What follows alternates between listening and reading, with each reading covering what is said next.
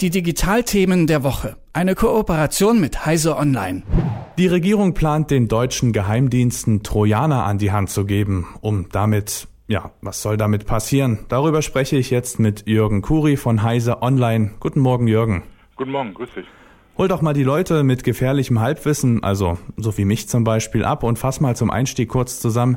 Was ist denn ein Trojaner? Ein, ein Trojaner ist im Prinzip ein kleines Softwareprogramm, ein kleines Stück Software, das äh, von außen in den Rechner eingeschleust wird, ohne dass der User das merkt, über Sicherheitslücken, die man rausfindet, die man dann ausnutzen kann und gegen die der User nicht geschützt ist. Und dieses Programm, der Trojaner, versucht dann auf dem Rechner bestimmte Aktivitäten zu veranstalten, entweder vorprogrammiert oder von demjenigen, der ihn ausgelöst hat, direkt auch gesteuert. Der kommuniziert dann auch tatsächlich mit dem äh, im, im Zweifelsfall Cyberkriminellen, der den Trojaner auf den Rechner eingeschleust hat. Äh, viele Leute kennen das inzwischen dadurch oder haben das schon davon gehört mit den sogenannten Verschlüsselungstrojanern, die dann Festplatten verschlüsseln und nur gegen ein Lösegeld wieder entschlüsseln. Und der Staatstrojaner ist jetzt eine besondere Form dieses Trojaners. Im Prinzip macht er genau dasselbe wie ein Trojaner von einem Kriminellen, nur die soll er dazu dienen, dass Geheimdienste, Strafverfolger auf Rechner von Verdächtigen äh, oder vermeintlich Verdächtigen zugreifen können.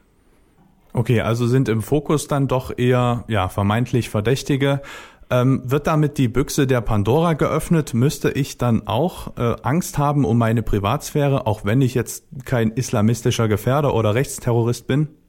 Also das Problem bei der ganzen Sache ist, die Trojaner funktionieren nur, wenn man Sicherheitslücken in zum Beispiel Windows oder anderen äh, Softwareprogrammen ausnutzt. Äh, und diese Sicherheitslücken können, dürfen natürlich nicht geschlossen werden, sonst wäre das Ganze äh, sinnlos, weil dann würden die Trojaner gar nicht auf die Rechner derjenigen kommen, die da überwacht werden sollen. Und das alleine schon ist natürlich eine große Gefahr. Diese Sicherheitslücken sollten eigentlich möglichst schnell geschlossen werden, dass eben nicht Kriminelle die ausnutzen können. Und die äh, staatlichen Behörden sind dann im Prinzip darauf angewiesen, dass solche Sicherheitslücken offen bleiben, was an sich schon erstmal ein Unding ist, weil es natürlich Missbrauch Tür und Tor öffnet. Ähm, und dann ist natürlich zu befürchten, wenn so ein Trojaner dann unterwegs ist, ähm, es zeigt sich immer wieder, jede äh, Software, jede, äh, jedes Stück, ähm, äh, was da, was da unter, unterwegs ist, lässt sich auch missbrauchen. Das heißt, wenn so ein Ding dann in die Hände von Kriminellen fällt, dann äh, sieht es so aus, als würden staatliche Geheimdienste plötzlich kriminelle Taten vollführen. Das ist so die, die eine Seite. Von der ist es tatsächlich eine Öffnen der Büchse der Pandora.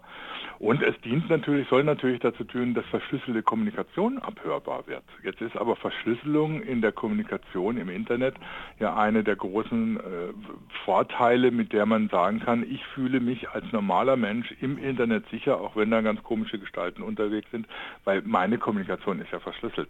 Davon kann man dann nicht mehr ausgehen. Ähm, die staatlichen Behörden haben über diese Trojaner denn die Möglichkeit, meine Texte, meine Kommunikation, bevor sie verschlüsselt wird, abzuhören.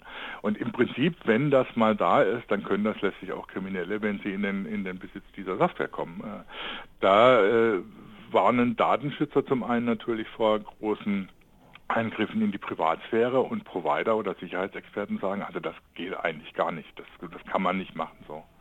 Und ist denn da jetzt nun schon alles entschieden? Kann sich da noch viel ändern? Die Rede ist ja von einem Gesetzentwurf. Richtig, ja. Das, was jetzt beschlossen worden ist, ist erstmal im Bundeskabinett beschlossen worden. Das muss natürlich noch durch die ganzen demokratischen Instanzen gehen. Das heißt, das Parlament muss zustimmen, der Bundesrat muss teilweise zustimmen. Da gibt es auch Eingriffe tatsächlich oder neue Be Be Bestimmungen im, im sogenannten G10-Gesetz, das äh, die, die Geheimdienste regelt und die Überwachung der Geheimdienste, wo ja auch plötzlich die Provider zum, zum äh, Gehilfen der, der Geheimdienste gemacht werden sollen beim Einschlüssen von solcher Software. Da wird es noch sehr viel Widerstand geben. Der Bundesdatenschützer hat sich schon entschieden dagegen ausgesprochen. Der hat gesagt oder so, man müsste erstmal überprüfen, was die ganzen bisherigen Sicherheitsgesetze, die ja auch immer Eingriffe in die Internetkommunikation bedeutet haben, tatsächlich bewirkt haben, bevor man jetzt wieder neue Gesetze macht. Ähm, und äh, Bürgerrechtler sagen oder so, das geht so gar nicht. Äh, die Provider stehen auf den Hinterbeinen und sagen, das können wir, wollen wir nicht machen. Das, da haben wir, äh, sehen wir unsere, unsere tatsächlich Vertrauensverhältnis zu unseren Kunden in Gefahr. Da wird es noch sehr viele Diskussionen geben und da wird, wird man natürlich sehen müssen, erstens, was die Parlamente dazu sagen und letztlich äh, im Zweifelsfall landet das wieder vor dem Bundesverfassungsgericht, so wie viele Sicherheitsgesetze schon früher, die verworfen worden sind. Das heißt, das letzte Wort ist da noch lange nicht gesprochen. Da wird man sicher sehen müssen, was da noch alles passiert. Die SPD-Parteichefin Saskia Esken, die Stra äh, Staatstrojaner lange abgelehnt hat, hat nun doch eingelenkt und begründet das mit dem Kampf gegen rechtsextreme Netzwerke. Deine Meinung, heiligt der Zweck die Mittel? Keinesfalls. Also das ist lustig. Bisher war es immer die Kinderpornografie oder islamistische Gefährder. Jetzt sind mal wieder die Rechtsextremen dran, die da als Grund angegeben werden. Bisher konnten die Geheimdienste und die Strafverfolger doch bislang auch recht große Erfolge erzielen gegen äh, die äh, Kriminellen und gegen von mir aus auch rechtsextremistische Netzwerke. Das bisher bei den Rechtsextremen viele Versäumnisse vorlagen, die lagen jetzt nicht unbedingt daran, dass die äh, technischen Mittel nicht ausgereicht haben, sondern dass die äh, Strafverfolger und die Geheimdienste auf dem rechten Auge eher blind waren. Das heißt, das ist irgendwie jetzt kein guter Grund, um tatsächlich solche äh, äh weitgehenden Eingriffe in die Privatsphäre aller Bürger einzuführen.